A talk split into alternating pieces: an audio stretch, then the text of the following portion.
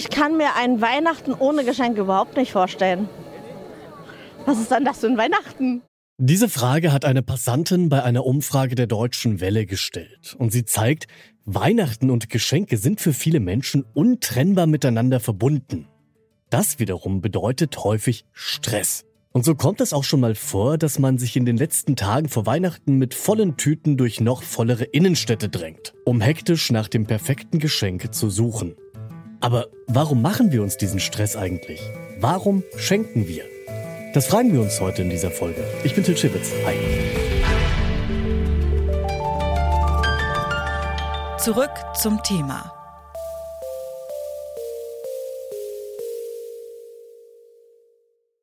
Schenken macht glücklich. Das hat auch eine Studie der Universität Lübeck im Jahr 2017 ergeben. Unsere Gehirnaktivität, die steigert sich nämlich, wenn wir großzügig sind. Doch gerade in der Weihnachtszeit können sicher viele bestätigen, nach Glück fühlt sich das Geschenkesuchen definitiv nicht immer an. Wieso machen wir es dann trotzdem? Spielt vielleicht der gesellschaftliche Druck da eine Rolle? So ganz nach dem Motto, die Person hat ja auch was für mich, deswegen muss ich ja auch was für sie finden.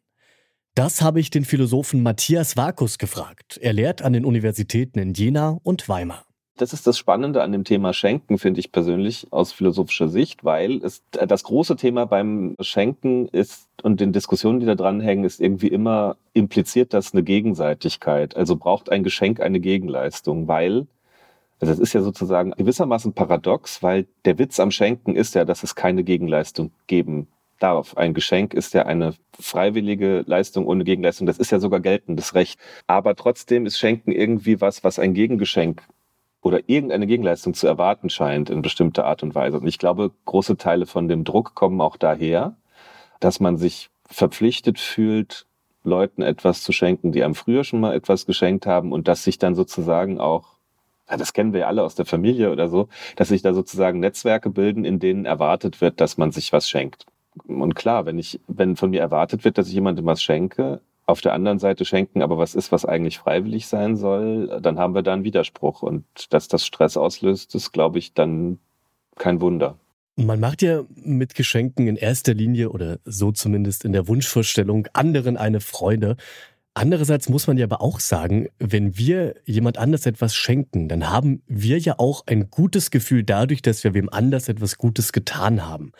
Ist denn Schenken da auch immer ein bisschen egoistisch, ein bisschen aus Eigennutz gemacht? Das kann man tatsächlich unterstellen. Also das ist das andere Thema sozusagen, inwieweit ist äh, Schenken letzten Endes, obwohl es so tut, als wäre es, oder obwohl es so definiert ist, dass es was Altruistisches ist, letzten Endes ähm, was Eigennütziges. Man kann sich auf den Standpunkt stellen, also ich hatte ganz zu Anfang von meinem Studium einen Philosophieprofessor, der das tatsächlich zum Spaß mal so argumentiert hat. Man kann sich auf den Standpunkt stellen, dass selbstlose Taten eigentlich das egoistischste sind, was es gibt, weil wenn ich jetzt an, an der Fußgängerampel, also das klassische Beispiel, ne, wenn ich an der Fußgängerampel stehe und ich helfe einem alten Menschen über die Straße, da habe ich davon natürlich ein wahnsinnig gutes Gefühl hinterher. Toll, ich habe jemandem geholfen. Und man kann gerade die altruistischsten Dinge alle so sich zurechtlegen, dass das letzten Endes egoistisch ist. Denn warum mache ich es denn? Weil ich mich hinterher gut fühle. Das ist quasi eine Sache der Definition. Wenn ich davon ausgehe, dass jedes menschliche Handeln irgendwie durch Nutzenüberlegungen motiviert ist, dann ist es natürlich auch jemandem über die Straße helfen und schenken und äh, alles. Es kommt aus philosophischer Sicht also ganz darauf an, welche Grundannahmen wir über die menschliche Natur treffen. Gehen wir davon aus, dass der Mensch an sich selbstlos sein kann, dann kann er auch aus Selbstlosigkeit schenken. Der Philosoph Wilhelm Schmidt hat einmal gesagt, dass das Schenken dazu da ist, um Beziehungen zu schaffen. Demnach sind Geschenke sogar das Ornament einer Beziehung. Dieser Ansatz stellt jedoch viele Menschen, mich zum Beispiel auch, vor ein moralisches Dilemma. Darf ich unter diesen Umständen ein Geschenk denn überhaupt weitergeben oder noch weiter gedacht, entsorgen, wenn ich damit so gut wie gar nichts anfangen kann? Matthias Vakus meint, das kommt auf die Beziehung zur Person an, von der das Geschenk kommt. Ich erinnere mich so ganz vage, gibt es auch eine Geschichte von Ephraim Kishon irgendwie aus den 70ern oder 80ern darüber, das schreckliche Bild, das die Verwandten einem geschenkt haben und das dann immer an die Wand gehängt wird, wenn die Verwandten zu Besuch kommen und dann verschwindet es wieder im Keller, weil man eigentlich gar nichts mit dem Bild anfangen kann. Ich glaube, es hängt davon ab, ob man der Meinung ist, dass diese Beziehung, die man, zu der dieses Geschenk dazugehört, ob die tatsächlich irgendwie um dieses Geschenk kreist. Aber ich glaube, die meisten Beziehungen, in denen man sich was schenkt, funktionieren ja nicht darüber, dass die Geschenke so eine Hauptrolle spielen. Und ich glaube, da kann man sich dann irgendwann auch drüber verständigen, dass das Buch halt irgendwie irgendwie Humbug ist an der Stelle und gut gemeint, aber ja, dann muss man sagen, ich werde es nie lesen. Und aber das ist halt sowas, also man kann es dann nur probieren. Das ist, glaube ich, einfach auch eine Sache der, der jeweiligen Beziehung. Also ich kann da keine Lösung anbieten, sondern ich kann nur sagen, ich bewundere da auch das Problem. 520 Euro. So viel Geld wollen Menschen in Deutschland dieses Jahr durchschnittlich für Weihnachtsgeschenke ausgeben. Das hat eine Studie der FOM Fachhochschule in Essen ergeben. Das ist viel Geld und für eben diesen Konsumrausch wird das Weihnachtsfest auch schon seit langem kritisiert. Nun gibt es aber auch die Möglichkeit, an Weihnachten zum Beispiel im Namen anderer zu spenden. Ist das sinnvoll oder kauft man sich damit einfach ein gutes Gewissen? Das habe ich Clemens Foschi gefragt. Er ist Projektleiter bei der Caritas Wien. Ich glaube, beides trifft zu und es ist auch okay, dass man sich ein gutes Gewissen auch manchmal kaufen kann. Und solange es quasi dem, der guten Sache dient, finde ich das auch okay. Ja, ich kenne das von von unseren Projekten eigentlich recht gut und da ist es so, dass es quasi, dass wirklich der größte Teil, mehr als 90 Prozent, wirklich in die Projekte fließt und nur ein ganz ein geringer Teil quasi für Verwaltungsaufgaben quasi drauf geht. Und darum glaube ich, dass es sinnvoll ist. Und zum Zweiten glaube ich, dass es auch sinnvoll ist, weil wir leben in einer Überflussgesellschaft. Ich kann dann ein Beispiel von meinem Sohn zum Beispiel hervorbringen. Der wünscht sich heuer gar nichts. Das liegt einerseits darum, dass er, glaube ich, sehr viel und alles eigentlich schon hat. Und so geht's, glaube ich, vielen von uns. Und da ist es, glaube ich, besser, man spendet dann etwas von jemandem, der es wirklich braucht, als irgendeiner aus unserer Familie oder aus unserem Freundeskreis bekommt noch irgendwas, was er nicht wirklich braucht. Sie haben das jetzt Überflussgesellschaft genannt.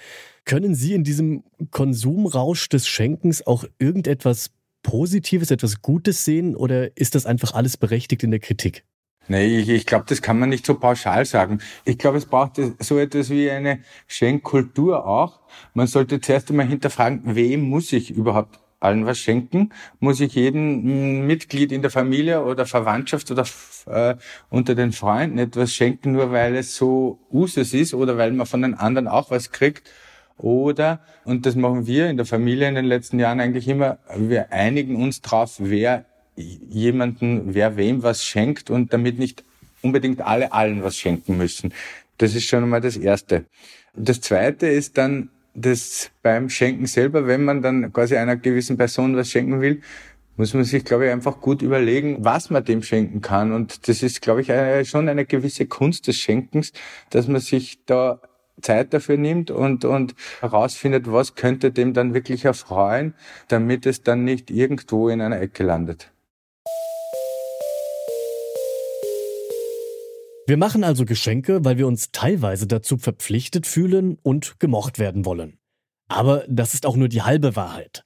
Wir schenken nämlich auch, weil es uns einfach gut dabei geht, anderen Menschen eine Freude zu machen. Denn ein Geschenk ist eben auch ein Zeichen davon, wie sehr wir Leute aus unserem Umfeld schätzen. Und wenn uns mal gar nichts einfällt oder die Person schon alles hat, dann ist Spenden eine gute Alternative. Dabei ist auch ganz egal, ob das aus Altruismus oder Eigennutz passiert. Damit verabschieden wir uns für heute. An dieser Folge mitgearbeitet haben Henrike Heidenreich, Annika Seiferlein und Lars Fein. Produziert hat Florian Drexler, Chefin vom Dienst war Alina Eckelmann und ich bin Til Schibitz. Bis zum nächsten Mal. Ciao. Zurück zum Thema vom Podcast Radio Detektor FM.